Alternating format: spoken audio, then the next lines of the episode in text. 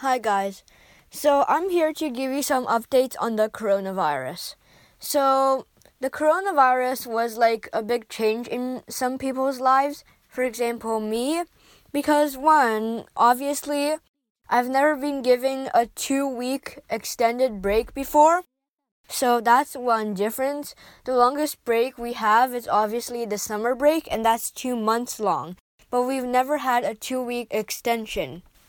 And the second different point was that we were notified like one day before the break actually started.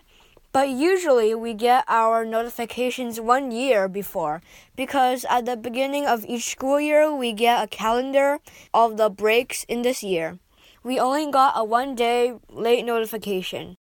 And the last difference was that everything in my life was postponed and canceled, including community center, science fair, entrepreneurial fair, and TED Talk. Although this many differences were made by the extra break, I was like pretty happy about it for the Ontario government. I like the decision that they made because they predicted that after the break there will be like a few times, multiple times as many infected as right now. So they gave us a two week break so that if we had the coronavirus right now, after most two weeks, it will show.